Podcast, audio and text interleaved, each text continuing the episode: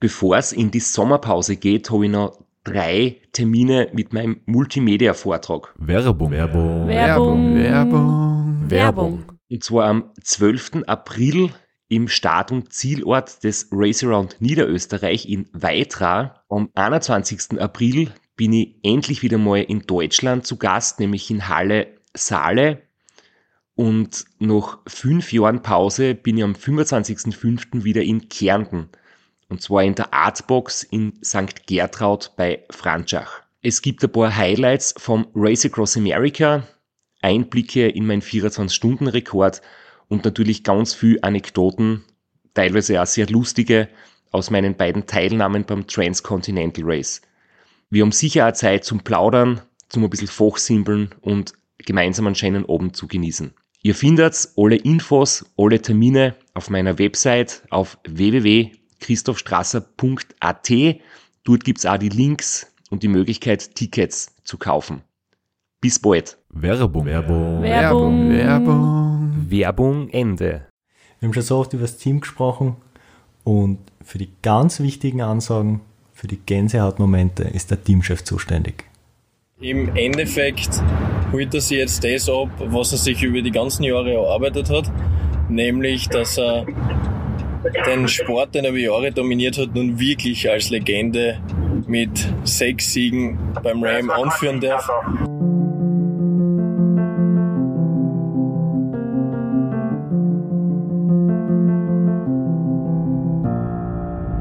Ich habe ihm schon vor Jahren gesagt, wie wir noch angefangen haben mit dem, ich traue ihm sieben Siege zu, wie ich gewusst habe, der, der die meisten hat, hat fünf. Und er hat es nicht glauben können und jetzt haben wir sechs. Also vielleicht kommt er ja sogar noch mehr. Über das Thema Legende ist ja schon gesprochen worden, aber ich frage mich, ob in den letzten Jahren nicht jemand anderer zur Legende geworden ist, nämlich zu einem legendär guten und wichtigen Betreuer, der bei siebenmal Race Across America dabei war, bei drei Siegen ähm, unter seiner Leitung und auch bei drei Erfolgen beim Racing Around Austria, nämlich der Michael Kogler, unser Teamchef, der heute bei uns ist. Boah, da werden wir gleich am Anfang so viel Rosen gestreut. Das freut mich. Grüß euch. Dabei bist, hast ja du deine Teamchef-Karriere auch mit einer fetten Niederlage gestartet. Dein erstes Ram als Teamchef war 2015. Ja, das war gleich einmal eine fette Niederlage, da hast recht. Es war aber gleichzeitig das Ram, wo ich und ich glaube sehr viele andere Betreuer am meisten gelernt haben. Du hast ja selber auch gesagt, dass du da sehr viel lernen hast können dabei. Also ich glaube, das war extrem wichtig, weil bis dorthin war man so erfolgsverwöhnt und es hat alles irgendwie so funktioniert, ohne dass man viel dafür machen hat müssen. Und dann auf einmal funktioniert es halt nicht mehr so, wie man es gewohnt war. Und ich habe für mich halt so ein bisschen auch reflektiert, warum das auch nicht so funktioniert hat. Und ich glaube zum Beispiel, wenn man sich das so anschaut, wie ich da reingekommen bin eigentlich in das Ganze, das war mehr oder minder von den ersten Rams weg so ein bisschen immer oder ein bisschen mehr Vertrauen immer wieder vom Rainer krieg für gewisse Aufgaben und der hat das gesehen, dass ich das vielleicht machen könnte, dann als sein Nachfolger mehr oder minder. Und dann bin ich es einfach deswegen geworden und habe mir gedacht, alles, was man tun muss, oder im Endeffekt jemand, der so erfolgreiches Teamchef war, warum kann man den nicht einfach kopieren oder warum soll man das nicht einfach weitermachen?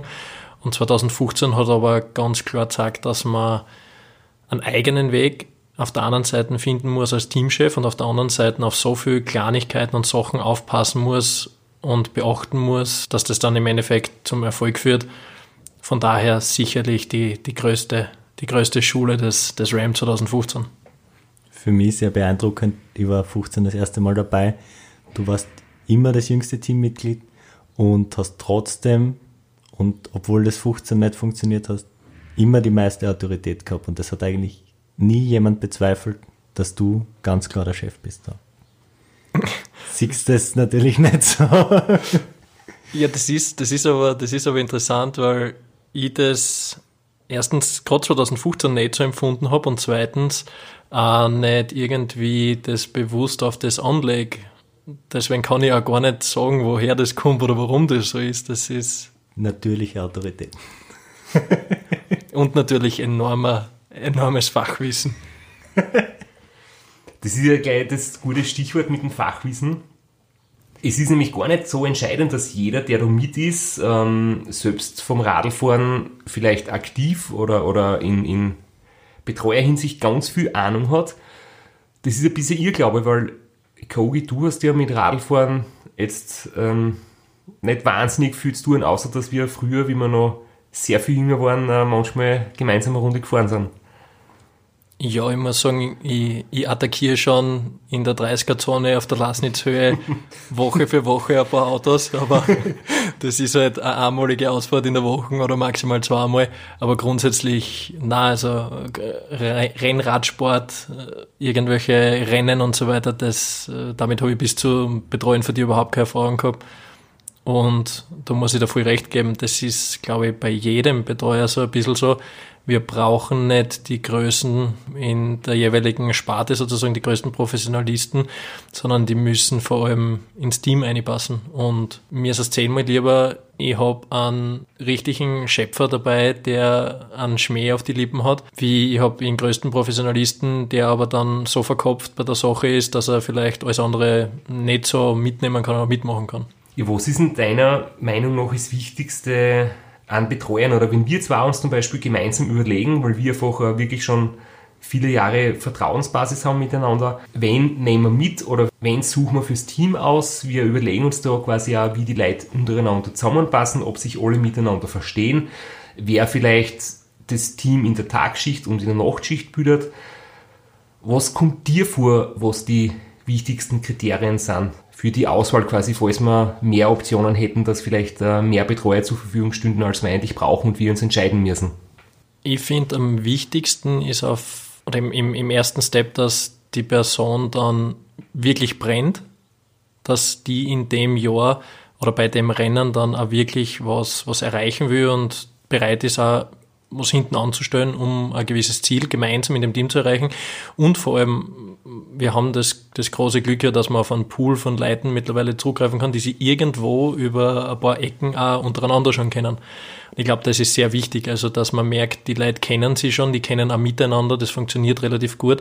Und man muss vielleicht nur an, an ein paar kleinen Stellen und Ecken immer wieder wenn dazu nehmen. Aus meiner Sicht, abgesehen vom Zwischenmenschlichen, das sicher mit Abstand das Wichtigste ist innerhalb des Teams, weil man doch sehr lange Zeit auf sehr engem Raum mit sehr wenig Schlaf miteinander auskommen muss, ist meiner Meinung nach die wichtigste Eigenschaft Flexibilität. Weil es gibt nichts Anstrengenderes bei so einem Rennen als jemanden, der sich stur an seinen Plan haltet und den um jeden Preis durchziehen will. Das heißt, du bist zum Beispiel so flexibel, wenn es keine Cola gibt, dass du da Sprite nimmst, oder? Oder Dr. Pepper oder Sherry Coke. Ja, man muss auch sagen, dass das macht auch in Flo zu, zu einem so wertvollen und guten Betreuer. Der ist sich auf der einen Seite selber für nichts zu schade und greift überall an. Und auf der anderen Seite äh, lässt er da jetzt auch nicht die Diva außerhängen, wenn da nochmal wirklich Sherry Coke ausgeht, sondern da greift er auch zu einer normalen Cola. Eine weitere Eigenschaft, die mir besonders aufgefallen ist, als besonders essentiell, ist Verantwortung abgeben können im richtigen Moment zu sagen, was seine Zuständigkeit ist und wo sie aufhört jedenfalls. Weil wenn drei Leute sich fürs Gleiche zuständig fühlen, das ist eine Aufgabe des Teamchefs, das klar zu kommunizieren, äh, wer für was genau zuständig ist, damit nichts überbleibt, aber dass auch nicht drei Leute sich fürs Gleiche zuständig fühlen und sie gegenseitig im Weg stehen. Ich glaube, dass das ein, ein wesentlicher Faktor ist, den man als Teamchef mitbringen muss. Man muss lernen, dass man nicht immer überall braucht wird, dass das Vertrauen da sein muss, dass es die anderen Leute und die Schichten selber erledigen können, den Job und gut erledigen können. Und ich glaube, deswegen ist das Spiel, so wie wir zwar das spielen mit der Übergabe der Schicht, ob jetzt ist der Strasser Problem für zwölf Stunden, ist, glaube ich, eine sehr gute Herangehensweise, weil man da wirklich dann abschalten kann. Man ist raus aus der Schicht, man kommt ein bisschen auf, man kann wieder Kraft tanken und geht dann voll motiviert in die nächste und weiß aber, äh, er ist in guten Händen auf der anderen Seite. Ich denke mir immer, ihr kümmert euch liebevoll um mich und ich höre jetzt so gerade, dass sie da als Problem bezeichnet wird, das von einem zum anderen weiterwandert. Manchmal. Hängt immer davon ab, wann die Schlaf, also wann der Schichtwechsel ist. Gibt solche und solche Momente ich merke das doch nicht immer, wenn ähm, die Crew sich abwechselt, dass wieder mehr Stimmung herrscht oder dass ihr wieder frisch und erholt seid, dass vielleicht ihr euch schon überlegt habt in, der, in eurer Pause, wie wir jetzt da nach dem Schichtwechsel wieder starten. Und da springt schon immer der Funke über auf mich. Das ist sehr angenehm. Und gegen Ende der Schicht, die zwölf Stunden, ich glaube, ich merke mal alle zusammen, dass es zum Zahn anfängt. Und dass oft schon ein bisschen die, ja, die Energie einfach auslässt und dass zwölf Stunden im Auto sitzen für euch wieder unglaublich hart ist. Und ich habe dann irgendwie den Vorteil, dass meine Wahrnehmung etwas durch die Müdigkeit verzerrt wird und ich denke am Anfang zwar oft, das ist unglaublich, das zahlt sich so, die Stunden vergehen nicht, das dauert alles ewig und am Schluss ist so, was, schon wieder Crewwechsel, was, schon wieder zwölf Stunden vorbei, jetzt habt ihr gerade erst Tausch und warum wird es schon wieder dunkel, es ist gerade erst die Sonne aufgegangen. Also irgendwie vergeht für mich am Schluss die Zeit immer schneller. Das Gegenteil passiert im Basecar, aber... ja, also man kann es ja offen und ehrlich sagen, man man sehnt manchmal das, das Schichtende einfach schon herbei, weil es so zart geht aktuell. Und weil man froh ist, weil man dann auch weiß, die, die andere Crew wird wieder einen frischen Wind einbringen. Und manchmal ist es fast schade, dass man jetzt die Schicht beenden muss, weil gerade so ein guter Flow ist, so eine gute Stimmung, es gerade so richtig gut dahin geht. Oder eben, ich weiß nicht, ob du dir an die Geschichte noch erinnern kannst, wie wir so verzweifelt waren um 10 auf die Nacht und nicht wollten, dass du jetzt da schon schlafen gehst und du aber so miert warst, dass wir uns fast nicht mehr zu helfen gewusst haben. Und dann haben wir das noch eine Stunde ausgezögert und im Endeffekt hat es dann um 11 Uhr einen Kaffee gegeben auf die Nacht und eigentlich wäre das Wohnmobil schon parat gestanden und du bist dann an Medienauto und Wohnmobil vorbeigeschwast und hast sie nur angeschrien, sie haben mir einen Kaffee gegeben. und hast, glaube ich, noch. Bin unsterblich. Ja, und hast, glaube ich, noch zwei, drei Stunden richtig Gas gegeben. Also, das sind dann so kleine Schmankerl, die dann, die dann schon wieder dazu beitragen, dass dann die restlichen Stunden auch wieder sehr geil werden. Werbung. Werbung. Werbung. Werbung. Werbung. Flo, bist du auch schon so aufgeregt, wenn du an den April denkst? Jedenfalls, äh, wenn du das gleiche meinst wie ich, dann bin ich schon sehr voller freudiger Erwartung. Voriges Jahr haben wir erstmals einen Live-Podcast gehabt und weil das einfach so ein super schöner Abend war, werden wir das wiederholen. Und zwar dieses Mal im Zuge des Neusiedlersee Radmarathons in Mörbisch. Ja, und zwar werden wir uns am Freitag, dem 19.04. im Strandhaus Mörbisch die Ehre geben und mit einem unglaublichen Überraschungsgast äh, einen Live-Podcast aufnehmen. Also allein schon wegen dem Gast bin ich so nervös. Ich hoffe, dass du nicht dich ins Publikum setzt äh, und zuhören willst, aber ich muss sagen, der, der Gast ist wirklich grandios und ich würde sagen, wir hören einfach einmal, was er zu dem Ganzen sagt. Hallo, Johnny Holland hier. Heute stehe ich natürlich wieder am Start beim Neusiedlersee Radmarathon. Immer ein Highlight des Jahres. Nebenbei bin ich auch live beim Podcast beim Neusiedler Radmarathon. Es wird mich natürlich riesig freuen, wenn ihr live dabei seid und dass wir vielleicht kurz über ein paar Höhepunkte aus meiner Karriere reden können. Sehen wir uns dann? Wer die legendäre Stimme noch nicht erkannt hat, das war Johnny Hogerland, legendärer Fahrradprofi und Pensionsbetreiber in Kärnten. ja, und noch unter anderem dreimaliger Teilnahme oder Finish bei der Tour de France, jetzt auch im, in der Radmarathon-Szene sehr erfolgreich und sehr umtriebig. Und ja, wir freuen uns sehr, dass wir mit ihm äh, den Abend gestalten können. Und natürlich haben wir auch was zu gewinnen. Und zwar gibt es für zwei Personen jeweils ein Ticket und einen Startplatz für entweder Zeitfahren oder Radmarathon. Zeitfahren ist am Samstag, Radmarathon am Sonntag. Das heißt, es sind zwei Tickets, zwei Startplätze und gewinnen tun die, die folgende Frage richtig beantworten. Wie viele Tage ist Johnny Hogerland bei der Tour de France 2011 im rot-weiß gepunkteten Bergtrikot unterwegs gewesen? Schickt uns eine E-Mail an sitzfleisch.christophstrasser.at wir freuen uns auf eure Teilnahme, wir freuen uns auf äh, den Live-Podcast im Strandhaus und vor allem auf unsere Teilnahme, weil wir beide haben auch eine Startnummer und werden Samstag beim Zeitfahren dabei sein. Ja, und werden uns wieder mal mit den Besten der Szene messen. Du wahrscheinlich ein bisschen kompetitiver als ich, aber ich freue mich immer wieder, wenn ich mir aufs Zeitfahrrad setzen kann heuer bin ich ohne Scheibe am Start, weil du meine Scheibe ja verkauft hast. Vielleicht können wir nur in der Leihgeschäft einfällen. Werbung. Werbung. Werbung. Werbung. Werbung Ende. Zur Teamzusammenstellung noch kurz. Ihr zwei seid miteinander verwandt, ihr kennt euch seitdem es kleine Kinder seid, aber die Konstellation an sich ist ja nicht ganz unumstritten, dass äh, man mit jemandem, mit dem man zu eng befreundet, bekannt, verwandt ist, äh, so ein Unternehmen startet. Ein sehr spezieller Fall ist sicher, wenn die Ehefrau oder die Lebensgefährtin oder Partnerin, wie auch immer, mit dabei ist in der Crew oder ein Elternteil, also das ist bei anderen Fahrern alles schon vorkommen. Da hätte ich jetzt zum Beispiel überhaupt kein gutes Gefühl, weil einfach viel zu viel ähm, Fürsorge und emotionale Bindung dabei ist. Ich meine, Eltern sind ja, vor allem die Mama zum Beispiel, ist genetisch darauf programmiert, dass sie auf das Kind aufpasst. Und es wäre in so einem Rennen halt einfach total föh am Platz. Und, und auch mit, ähm, mit Partnerin ist es, glaube ich, sehr, sehr heikel. Es kann funktionieren, aber die Sabine und ich haben da uns auf den Weg geeinigt, dass ihr einfach die Sicherheit habt, daheim ist jemand, der sich um alles kümmert. Die Anfragen und die E-Mails, die in der Zwischenzeit zu machen sind, das Organisatorische, wenn wir von daheim irgendwas brauchen, es ist einfach jemand da, der das alles im Griff hat. Und vor Ort könnte passieren, dass ich vielleicht eine Blockade habe, wenn es mir ganz schlecht geht und ich möchte nicht, dass sie das vielleicht miterleben muss. Oder dass sie einfach Probleme hat mit den Emotionen, wenn es mir wirklich nicht gut geht. Also ich glaube, das, das kann eine Beziehung ziemlich belasten. Ich glaube, wir als Cousins haben da einen Abstand, der, der passt, oder?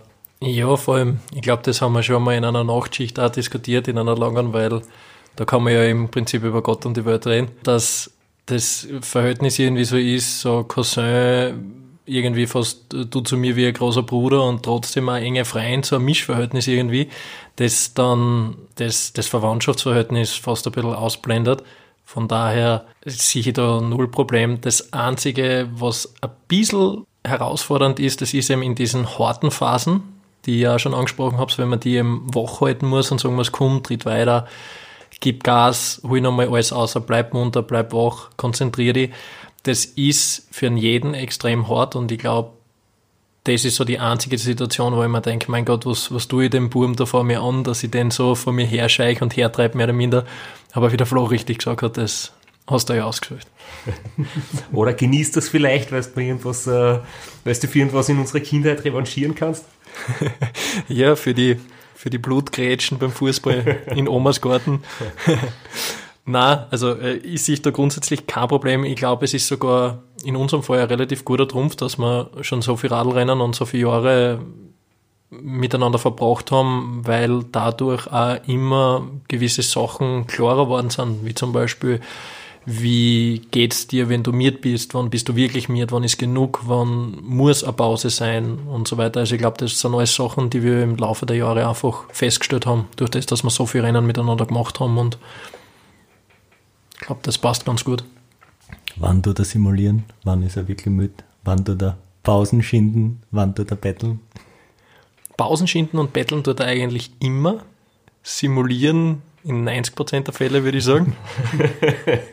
also eigentlich immer, wenn er um eine Pause fragt, dann ist es, glaube ich, nicht zwingend notwendig, sondern schlimm wird es eigentlich erst dann, wenn er ruhig wird und wenn er anfängt, Schlangenlinie zu fahren und den Kopf. Den Kopf in den Nacken legt. Das Richtig. ist das ist das absolut sichere Zeichen, dass eine Pause notwendig ja, ist. Die Ellbogen bis auf Anschlag durchgestreckt, den Kopf ins Knack und. Ich sehe schon, ihr zwei steckt unter einer Decken, ich habe da mit meinen Spielchen keine Chance. Das kommt sicher daher, weil, wenn ich zurückdenke, mein erstes 24-Stunden-Rennen, das ich gewonnen habe, das war 2006. Da hat mich der Kogi schon betreut. Da sind wir gemeinsam mit dem Auto nach Kelheim in Deutschland gefahren. Zwei Stunden vor dem Start Philipp, mein Bruder, war auch noch mit, also reiner Familienausflug. Das Rennen hat super funktioniert. Ihr habt mich wunderbar versorgt und heimgefahren bin ich dann nach einem kurzen Powernap wieder selbst, weil ich natürlich auch der Einzige war mit Führerschein. Der Nachteil, wenn man die jungen Buben mitnimmt. Aber die enge Bindung und das, wie gut ihr einander kennt und das gegenseitige Vertrauen, hört man jetzt auch da ganz gut. Aber ich glaube, dass du das kannst, wenn du, nicht, wenn du, wenn du, wenn du dich voll konzentrierst und die Jungs alle da sind und so weiter. Ich glaube, dass es funktioniert. Die Jungs wollen das. Die Jungs wollen mit dir gemeinsam anfahren. Okay?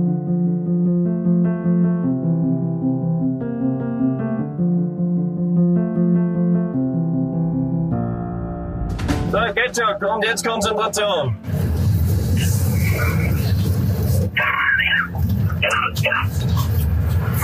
Spuck aus in den Scheiß. Bleib munter, bleib fokussiert, bleib konzentriert. Wir ziehen das jetzt durch, Tobi. Jawohl. Jetzt schon, konzentrier dich. Wir wollen aus der scheiß Luft aussehen, wir fahren jetzt da oben. Pass auf auf die Kurven, gell? Aufpassen, bremsen, ja. Leichte Linkskurve. Jawohl. Da kommt ein Auto entgegen. Sehr gut. Bisschen links, bisschen links und ein bisschen mitkurbeln, wenn es noch geht. Wir brauchen nichts übertreiben. Mir, fahr zu mir, lass uns her. Jawohl. Sehr gut. Den Schwung nehmen wir mit auf. Leichter Gegenanstieg. Kurbeln, kurbeln, leichter Gegenanstieg, leichter Gegenanstieg, kurbeln. Stopp, sag was. Hörst du mich? Ja, sehr gut. Sehr gut, so haut es hin. Leichte Linkskurve. Leichte Linkskurve, ja, da geht's geradeaus. Siehst du das? Sehr gut. Wir haben schon mal über die Szene geredet. Wenn ich das hinten hinterher nochmal her, dann, dann ist das mindestens gleich zart wie vorher. Also ich kriege sofort schwitzige Hände, das ist sofort ein ungutes Gefühl. Das sind eben die Momente, die ich gemeint habe, die dann so beinhart sind, dass man, dass man da selber als Betreuer fast durchtrat.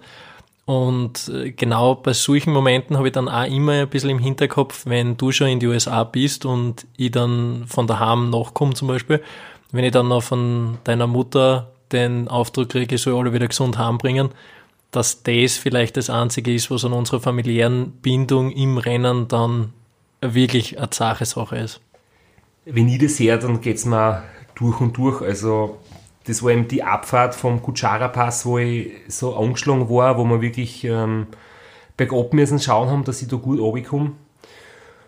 Und ja, das sind halt so Grenzerfahrungen, wo ich wenn wir vorher gerade geredet haben über die Familie, ich glaube halt, wenn man ein Ram gewinnen will und wenn man wirklich an seine Grenzen geht und gehen muss, ist halt zum Beispiel in so einer Situation das einfach nicht gut, wenn ein familiärer Bezug da ist. Und ich denke da zum Beispiel oft an Marco Ballo, der hat beim Ram 2011 Frau und Kinder im Wohnmobil mitgehabt. Und ich glaube, dass das da nicht zum Beispiel schwierig ist, nicht die Stimmung von einem Familienurlaub aufkommen zu lassen, sondern halt von einem Radlrennen, wo es zwischendurch einfach dann halt nicht witzig ist, wenn, wenn wenn es in harte Phasen geht. Gerade in solchen Momenten merkt man einfach die, die Wichtigkeit, weil das ist einfach, wo dir das ganze Team runtertragt, den Berg sicher runterbringt. Das sind so entscheidende Momente und gerade da muss die Harmonie, die Chemie und das Vertrauen im Team da sein. Und ich höre dann einfach die Stimme von euch über die Lautsprecher und ich weiß einfach, egal jetzt, ob es du bist, Flo, oder du, Kogi, ähm, wenn ihr mit mir redet, dann ihr wisst, was macht. Ich weiß, ihr sagt die richtigen Worte oder macht die richtigen, trefft die richtigen Entscheidungen und ich kann mich auf euch verlassen und es gibt mir jetzt schon in Phasen, wo ich vielleicht innerlich Angst habe oder unsicher bin, einfach den Rückhalt, den ich brauche. Das ist ein großer Trumpf von dir eigentlich, dieses Vertrauen und das abgeben zu können, die Verantwortung im Rennen, dass du das Vertrauen so in uns setzt, dass du sagst, okay, das, was wir dir sagen, was wir dir jetzt vorschlagen und empfehlen, das ist das Beste und das machen wir. Also du bist ja im Gegensatz zu anderen Fahrern, wie man immer wieder hört, relativ gut zu handeln, sozusagen auch in schwierigen Situationen, weil man mit dir das alles ausmachen kann, auf einer Ebene diskutieren kann, wo man ganz normal miteinander Sachen bespricht und sich dann für was entscheidet und das wird dann auch durchzogen. Die letzte Entscheidung liegt aber dann natürlich bei uns.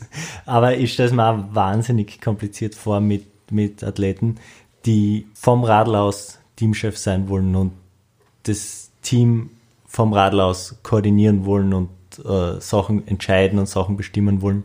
Das sollte eigentlich nicht mehr Aufgabe des Radfahrers sein. Nicht in den acht Tagen. Ich glaube, dass das ja gar nicht gehen kann, dass man so sicher nicht erfolgreich sein kann. Ich nehme vor dem Rennen immer vor und das besprechen wir auch dass für mich das Wichtigste ist, einfach offen zu bleiben, um mich auf euch zu verlassen, dass ich nicht selber versuche, äh, irgendwie alles an mich zu reißen. Entscheidungen treffen die Leute, die einen klaren Kopf haben und ich muss mich damit befassen, welche Leute sind in meinem Betreuerteam, für das habe ich zuerst monatelang Zeit, aber die Leute, die dann im Team dabei sind, die haben dann einfach alles in der Hand und die einzigen Entscheidungen, die ich selber triff, sind ein Schuh, Schokolade oder Vanille oder im besten Fall dunkle Schokolade. aber wie viel ich zum Essen kriege, was ich zum Essen kriege, zum Trinken, ähm, ob wir die Pause jetzt machen oder erst in einer halben Stunde. Ich, ich versuche jetzt euch zu sagen, hey, mir geht's gerade schlecht, weil sonst kann ja keiner darauf reagieren. Aber halt nicht eine Pause jetzt vehement einzufordern oder wie es andere Leute machen, mich sonst weigern, weiterzufahren, sondern ihr habt den Überblick, ihr habt die Wetterprognose, ihr habt das Protokoll und ihr trefft die Entscheidungen und ich tue nur treten. Aber wie klar ist unser Kopf nach vier Tagen Pacecar und Zuckerschock? Klarer wie meiner auf jeden Fall. Vielleicht nicht immer. Die Abfahrt war, war ganz speziell, aber so diese Momente, wo man sich wirklich den, den Mund fusselig redet, bleibe am rechten Straßenrand, rechts bleiben, rechts bleiben, anderes rechts. Na, das ist eine Hauseinfahrt. Die Straßen geht geradeaus weiter. Das ist halt schon genau das, was eine Crew ausmacht, oder? Das ist. Das ich glaube, dass das auch was ist, was uns so erfolgreich macht. Weil wir das eben machen und weil wir uns da überwinden können, dass wir dann das Mikro nehmen und eben solche Sachen einfach dann weitergeben nach draußen und probieren, den Straps so lang wie möglich am Radl zu halten, natürlich auch äh, unter den gegebenen äh, Sicherheitsmaßnahmen, dass das wirklich noch vertretbar ist. Aber äh, da hört man immer wieder von anderen Fahrern und anderen Teams ganz andere Geschichten, also wo dann das Team möglicherweise so überfordert ist, dass dann eine Pause eingelegt wird, eine längere oder ähnliches. Also das, glaube ich, handeln wir relativ gut und da bin ich auch jedes Mal sehr, sehr stolz und sehr froh, dass es auch so viele Betreuer gibt, die dann das Mikro nehmen bei uns und einfach loslegen und einfach probieren und einfach tun weil man schon immer wieder merkt, dass das nicht so leicht ist für Leute. Also ich würde gern dir mal in einem Betreuerauto sägen, nicht am Radl fahren, weil ich gern wissen würde, wie du da tust. Aber das ist echt, es kann echt Sache sein. Ja, es ist ein, ein bisschen wie, wie Erste Hilfe, nur wenn man es nicht macht, ist es falsch. Weil, okay, dann erzähle ich halt zehn Minuten irgendeinen Scheiß aus meiner Arbeit, der dich null interessiert, aber dann sind auch zehn Minuten rum und dann kannst du immer noch sagen, dass dich nicht interessiert hat. Aber zehn Minuten lang warst du zumindest beschäftigt und hast nicht ans Radfahren denken müssen, sondern es ist einfach passiert. Oder ich habe zumindest so down, als würde es mich interessieren, aber es stimmt schon, äh, das Schlimmste ist, wenn einfach der Gesprächsstoff ausgeht. Und ich finde es sehr spannend, dass es Radlfahrer gibt, die, die sagen, na, sie wollen keine Musik hören. Das ist, äh, da kommen sie aus dem Rhythmus, das ist irritierend und eigentlich brauchen sie niemanden zum Reden. Sie finden es total super, wenn sie tagelang ihren Frieden haben. Das heißt, ich glaube schon, dass es äh, wichtig ist, dass der Radlfahrer offen ist, dass er Aufmunterung und Motivation empfangen kann. Und ich bin halt im Gegenteil vielleicht ein bisschen zu sehr von, eurer, von eurem Zuspruch abhängig, weil wenn es mich einmal eine Stunde nicht bespaßt oder nicht mit mir redet, dann fahre ich ziemlich schnell in ein Loch. Und dafür, wenn es gut läuft und wenn der Schmäh rennt und wenn die Musik auftritt wird und wenn immer Nachrichten vorlässt von Fans oder von Freunden und wenn einfach, wenn Action ist im Rennen, dann kann halt ich eine Begeisterung entfachen, die vielleicht andere nicht schaffen. Ich finde lustig, dass er glaubt, er schafft eine Stunde ohne Unterhaltung. Sind es vielleicht zehn Also- Minuten? Also so, das Lied hören wir uns jetzt an und dann gibt's wieder Gästebucheinträge, ist eigentlich eine Floskel, die ziemlich oft fällt. Es ist so still. Entschuldigung, ich habe das Roadbook umgeblättert. Na, aber es ist so still, ihr müsst mich schon unterhalten ein bisschen, weil sonst schlafe ich da ein. Ja, eine interessante Geschichte auch noch, äh, die so ein bisschen mit dem Kampf in der Nacht und mit dem Weitertreiben zu tun hat. Das war wie du, ich glaube 2019, wie wir in der letzten Nacht gefahren sind, voller Freude vorhin am Radl verkündest, du glaubst, du weißt jetzt da ganz genau, wo wir sind, da vorne, da kommt jetzt dann ein Ortsschüttel und da fahren wir in so einen kleinen Ort rein und das ist genau der Punkt, wo es dich dann immer mental abreißt, das heißt, wo du irgendwelche Aussätze kriegst und Halluzinationen und der mal weißt, wo du bist. Und ich weiß noch, wie du das gesagt hast, heuer ist das nicht der Fall und wir haben alle gejubelt und ein Minuten später sagst du allen Ernstes, jetzt passiert's, es geht bergab und ich glaube eine halbe Minute später, was sind wir, was tun wir, wer bin ich? Oje, oje, ich weiß es noch ganz genau. Da habe ich 2014 nicht gewusst, wo wir sind. Da ist mir das Roadbook erklärt worden, da ist mir das, die Höhenmeterskala gezeigt worden. Es war 2017 das gleiche, wo ich in Georg Michel in Schorsch damals nicht mehr kennt hat, wie er neben mir mitgerannt ist, wo er nicht mehr gewusst hat, wie das Radl links-rechts lenken geht. Es war 2018 dort auch irgendwas ja, genau, dort sind nämlich, äh, da ist ein Baum umgefallen und da waren Straßenarbeiter und die haben irgendwie den Baum von der Straße beseitigen müssen und es hat einen Weg rechts vorbeigegeben und du hast den Straßenarbeiter gefragt, ob du durchfahren kannst und er hat gesagt, ja, und du bist links oben und wolltest halt durch den Gatsch und genau praktisch dort, wo der Baum entwurzelt ist, vorbeifahren und wir haben die da zurückwinken müssen, also. Ja, also tu, genau tue das wirklich jedes Jahr, wo ich so die, die Orientierung verliere, was mir ganz fürchterlich geht und 2019 habe ich echt gewusst, hey, ich weiß, wo wir sind, das ist der gefährliche Ort und ich werde so stark da durchfahren. ein paar Sekunden später, ich habe tatsächlich den Einbruch gehabt, es war unglaublich. Ich glaube, wir haben dann einen kurzen Powernap gemacht, oder? Ja. Also ich habe erstens sowas noch nie erlebt, das war wirklich, das ist Schlag auf Schlag passiert und das Depperte dort ist, da gibt es keinen Handyempfang. Also wir haben weder die Möglichkeit über WhatsApp noch über das Handy mit der restlichen Crew zu kommunizieren und irgendwie zu sagen, hey Burschen, wir brauchen jetzt da vielleicht das WOMO für, für einen Schlaf oder irgendwas. Und Gott sei Dank haben wir das aus den Vorjahren schon gewusst und deswegen haben wir genau deshalb dort das Wohnmobil noch bei uns gehalten und sobald wir das erblickt haben, im Endeffekt haben wir schon haben wir schon angelegt und einen, einen Powernap gemacht. Ja, das ist mitten in den Appalachen beim Übergang von West Virginia nach Maryland. Da gibt es ja diese riesengroße Welcome to Maryland Tafel. Ja, und die macht man jedes Jahr zu schaffen. Die löst was aus in dir.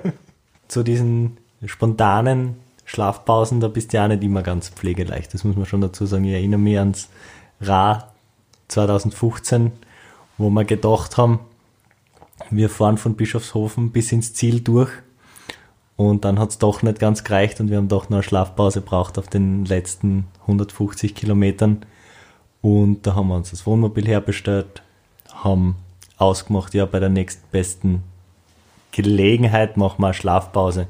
Und dann sind wir vorbeigefahren an drei, also es waren nicht einmal Parkbuchten, da war einfach nur das asphaltierte Stickel neben am äh, weißen Streifen zwei Zentimeter breiter wie auf der restlichen Straßen und du hast fürchterlich geschimpft mit uns, was wir nicht für Idioten sind. Da war überall genug Platz fürs Wohnmobil, Nein, da hätten wir überall schlafen können. Das waren wunderschön ausgebaute, große, geräumige Parkplätze und ihr habt es einfach nicht gesehen und habt es nie da in meiner Verzweiflung weitergetrieben. Zumindest wenn man das einbildet, ja. Ja, und dann haben wir, ich meine, das Wohnmobil war innerhalb von 10 Minuten, 15 Minuten schlafbereit, ist auf einem Parkplatz gestanden, drei Kilometer vor dir und da hast du geschimpft und geflucht und uns alles kassen, warum wir das nicht schaffen, da jetzt eine Schlafpause zu organisieren. Und das genaue Zitat war, also der Kogler, mit dem mache ich was mit manchmal, das ist echt unfassbar. Ja, und das Gute ist, ich habe mir das Gleiche gedacht, weil wir haben die, das war eine relativ langgezogene Kurve mit einer Geraden und wir haben die von der Weiten schon kommen gesehen vom Auto und ich habe nur gehört aus den Boxen, na na, da vorne, da sieht man schon, da sieht man schon. Und man hat gesehen, wie du einfach jedes Mal, wenn eine Einfahrt in einen Acker war, hast du mit der Hand auf die Einfahrt teitet und er dann auf den Kopf gehauen. Also, als wäre das die perfekte Gelegenheit für einen Bauernheb gewesen. Ich weiß nicht, ob ihr nicht wisst, wie schlimm das ist, wenn man, wenn man glaubt, etwas gleich zu kriegen und dann muss man trotzdem oder plötzlich doch noch ein paar Kilometer weiterfahren und damals war es ja glaube ich wirklich so, ich habe es nicht genau gewusst, wie viel Kilometer oder wahrscheinlich waren es nur wie viel 100 Meter ich noch fahren muss, bis dann wirklich zum Schlafen ist. Aber das gibt es ja manchmal in, in größere Dimensionen. Beim Race Across America haben wir früher zum Beispiel, wie die Kommunikationsmöglichkeiten noch schlechter waren, ohne WhatsApp, ohne Internetempfang, da alles wirklich nicht gewusst, sind es jetzt noch 10 oder 20 oder 30 Kilometer. Und das ist dann für mich jetzt schon brutal, wenn du so völlig fertig bist und du glaubst, du hast nur 10 Kilometer, schaffst es noch irgendwie und plötzlich hast du, naja, es sind doch noch einmal 10. Und in unserer Verzweiflung lassen wir uns dann öfters einmal auf unseren Lieblingssatz hinreißen, der die noch mehr in Rage versetzt, nämlich es, Es ist, ist nicht mehr weit. Wieder hört's auf, sonst kann ich heute nicht mehr schlafen. Ja, irgendwann haben wir das dann einmal besprochen. Da war ich dann, glaube ich, vielleicht nicht ganz so pflegeleicht wie sonst oft, wo wir gesagt haben, oder wo ihr mir dann, ihr habt sich einverstanden erklärt, diesen Satz nimmer zu sagen. Und für das bin ich sehr froh. Das ist äh, das Schlimmste für mich, den Satz zu hören, gleich wie verklebte Trinkflaschen zu rühren, die außen so pickig sind oder die ganzen Finger und der Lenker zum Kleben anfangen. Aber es ist halt einfach manchmal gescheiter zu sagen, wir wissen es nicht genau, als wie es ist nicht mehr weit. Oder genauso, wenn ich frage, wie weit ist noch bis zur Passhöhe, wie viele Höhenmeter haben wir noch. Wenn es heißt, 100 Höhenmeter ist nicht mehr weit und in Wirklichkeit sind es noch 300, das ist halt für mich einfach die größte Qual. Es liegt da ein bisschen daran, dass man hat halt das Roadbook nicht immer hundertprozentig im Blick, weil doch andere Sachen auch passieren. Und wenn dann schneller Info sein muss, lieber was Falsches sagen, als sagen, uh, ich weiß gar nicht, wo wir so genau sind. Außerdem muss man auch sagen, dieses, es ist nicht mehr weit, das ist nicht einmal bis ein Kilometer vom Ziel erlaubt, weil selbst dann ist es noch verdammt weit. Ja, weil ihr ja nicht wisst, in welchem Zustand ich dann bin und dann ist in dem Zustand, wo ich da bin, ist ein Kilometer schon fürchterlich weit. Ja, ich glaube, also ich hab's mir abgewöhnt, ich mache den Fehler nicht mehr. Nein, äh, 2015 habe ich es einmal gemacht, äh, letzte Time Station oder vorletzte Time Station 50 gesagt, es ist nicht mehr weit. Ja, das habe ich auch einmal gemacht. Ja. Na, aber zu deiner Verteidigung, Flo, noch, äh, weil du gesagt hast, du hast das Roadbook vielleicht nicht gerade im Blick und kannst die Info nicht geben. Gerade beim Ram muss man ehrlich sagen, wir haben ja schon geredet über die absolut moderne Rennleitung und die hervorragende Organisation, dass das Roadbook vielleicht auch immer nicht die Infos liefert, die man gern hätte, oder? ja, vor allem es ist immer alles in amerikanischen Maßeinheiten. Um das umzurechnen, braucht man das Geburtsjahr seiner Oma und die Wurzel aus 23 und noch irgendeinen komplizierten Faktor minus 50 und sonst irgendwas, damit man da überhaupt auf irgendwelche nachvollziehbaren Meterangaben kommt. Und vor allem muss man die richtige Zeile ablesen, gell? Nicht so wie 54 Meilen bis zum Ziel statt 88 Meilen bis zum Ziel. Da siehst du aber, dass es nicht nur du mit der Müdigkeit zu tun hast, sondern die Betreuer natürlich auch. Und ich glaube, dass das, was dann dir teilweise aufgrund des Schlafmangels an Coolness fällt, wo dann die Nerven blank liegen wegen solchen kleinen Fehlinformationen in Anführungszeichen, das passiert natürlich in der Crew auch. Also das haben wir auch regelmäßig, das haben wir über die Jahre auch immer wieder gesehen, dass es Leute gibt, die mit dem Schlafentzug besser zurechtkommen und dann welche, die damit schlechter zurechtkommen. Und dass eben das auch ein Faktor ist, wie gut ist die Stimmung in einer Crew. Also desto ausgeschlafener die Crew ist, desto besser das gehandelt wird und gemanagt wird, zum Beispiel auch mit dem Wohnmobil, desto, desto, ja, erstens cooler sind die Leute und zweitens, desto, desto besser ist die Stimmung. Und umso wichtiger ist, das auch Rookies klar zu machen, im Wohnmobil wird geschlafen und da steht man nicht am Streckenrand und tut anfeiern und tut immer wieder einen Radfahrer überholen und ausjubeln aus dem Fenster. Eine ins Wohnmobil, dein Rennen ist beendet, du schlafst so lang und so gut wie es geht und zwölf Stunden später sitzt wieder im Basecar und dein Rennen geht weiter. Das ist einfach, gerade am Anfang, die ersten paar Tage ist man fit, ist man motiviert, aber gerade da ist es wichtig, sich den Schlaf zu holen. Seid ihr sicher, dass am ersten Tag immer so fit seid oder ob es da nicht vielleicht auch schon Schlafentzugsmomente gibt? Wenn ich dran zurückdenke, wie ich Time Station 1 aufgefahren bin, mir überholt mein Betreuerauto, ich sitze am Bergradl. Am Dach vom Betreuerauto ist das Zeitvorradl, das wir dann 100 Kilometer weiter fuhren, einsetzen werden. Und ihr jubelt aus dem Auto, ich krieg meine Getränke, alles läuft gut, ich fahre diese Höhenmeter auf zu Time Station 1 und ich sehe einfach, vor mir geht's dann in die Abfahrt und ihr im Betreuerauto nehmt die Abfahrt mit richtig gutem Tempo. Nur ist mir eben aufgefallen, dass das Zeitvorradl am Dach nicht befestigt war. Das ist einfach nur oben gestanden. Die Vordergabel war einzwickt und das Hinterradl wäre in der nächsten Kurven oder bei Seitenwind einfach aus der Verankerung rausgerutscht und das Radl wäre, ich hätte jetzt 10.000 Euro verschrottet. Ja, aber da war die Scheiben hinten drin, die Aeroscheiben im Zeitverradl und das wollten natürlich auch wir im Auto nutzen. Und deswegen haben wir uns gedacht, das lassen wir für die Abfahrt gleich so, wie es ist. Zu meiner Verteidigung muss ich sagen, es war nicht einmal ein Versehen, sondern ich habe das mit voller Absicht gemacht, weil einerseits habe ich mir gedacht, unten, wenn wir umsteigen aufs, aufs Zeitverradl, brauchen wir hinten die Scheiben. Dann sparen wir sch- schon wieder einen Arbeitsschritt. Und zweitens habe ich mir gedacht, am Start sind die meisten Fotografen, da wird am meisten gefilmt. Da muss das gute Setup am Autodach sein.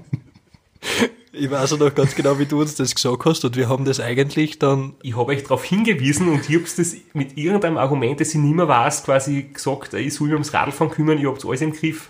Ja, wir sind dann stehen geblieben, haben uns das angeschaut. Die, das zweite Auto mit dem Flo und der Mediencrew ist auch dazugekommen. Wir haben das Wunderwerk betrachtet. Dann sind, glaube ich, drei Zigaretten angesteckt worden. Einer hat sich das Nüsspack reingeschoben, einer eine Cola aufgerissen.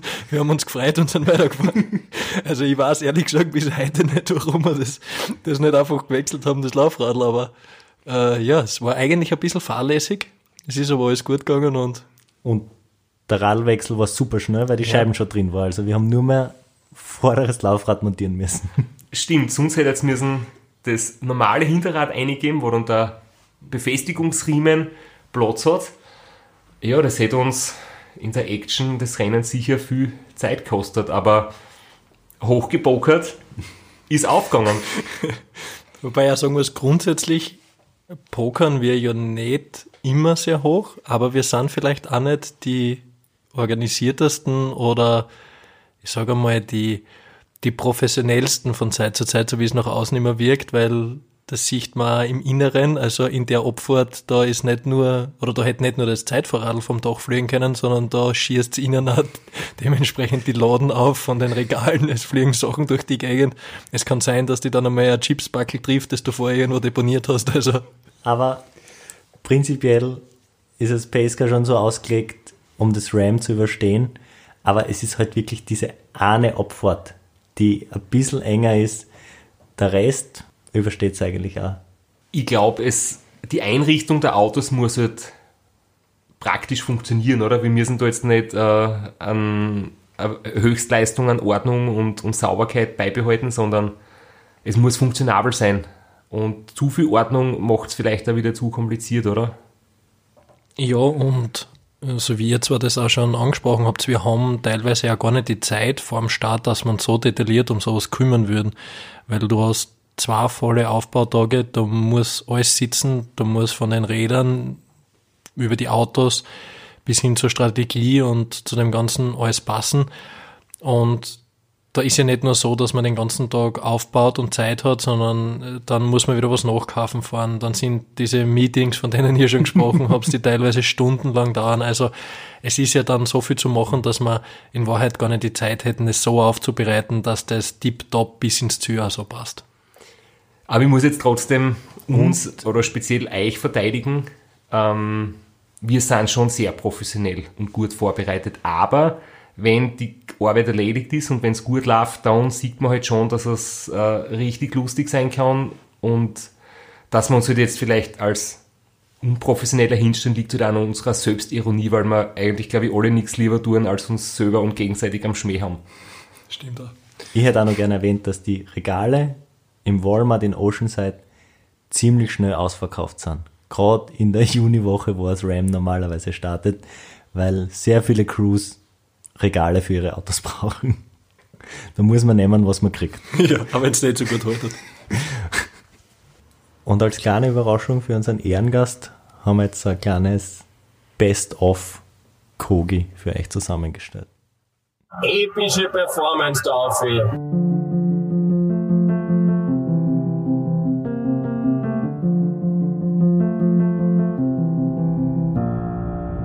Da läuft Der Johnny fragt sich gerade, wie viel Watt es sind. 220, 230?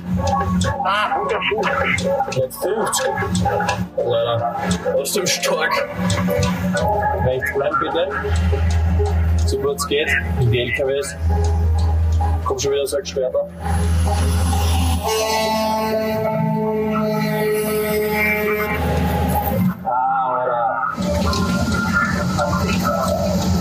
Nicht einmal mehr Meile auf.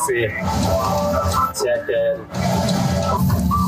3214 Meter, 0,7 Meilen, gleich haben wir's.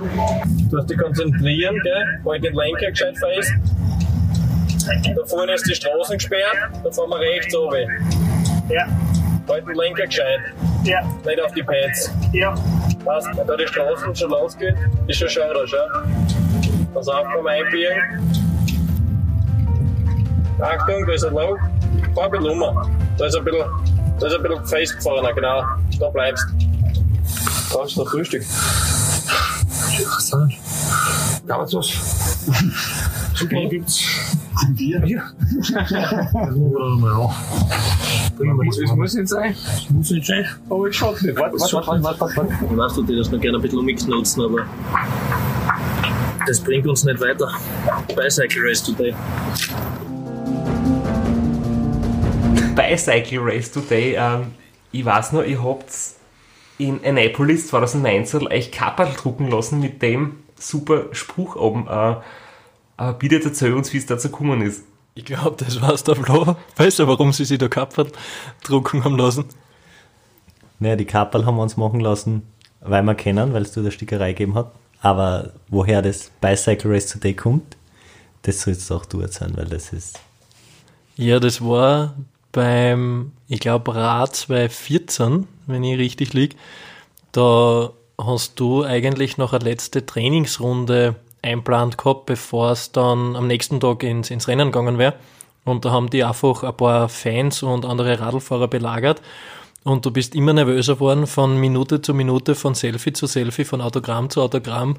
Und irgendwann steht eine kleine Italienerin vor dir, die die fragt, ob sie noch Autogramm haben kann. Es ist die letzte und in dem Moment ist die einfach der Faden gerissen und du hast sie nur noch angeschrien, no, bicycle race tomorrow. Hast die umgedreht und bist davon gestürmt. Und wir sind alle ein bisschen peinlich berührt zurückgeblieben, haben uns natürlich ein Grinsen auch nicht verkneifen können, haben sie aber dann getröstet, weil morgen dann der Start ist und dass ich dann sicher äh, vor dem Start noch einmal vorbeischauen kann und dann das Autogramm von dir sicher erhalten wird. Wir haben uns jetzt eigentlich viele Themen, die wir uns überlegt haben, gar nicht besprochen, weil wir von einer Anekdote in die nächste gerutscht sind und deswegen werden wir noch eine Abschlussepisode anhängen und die gibt's in Kürze.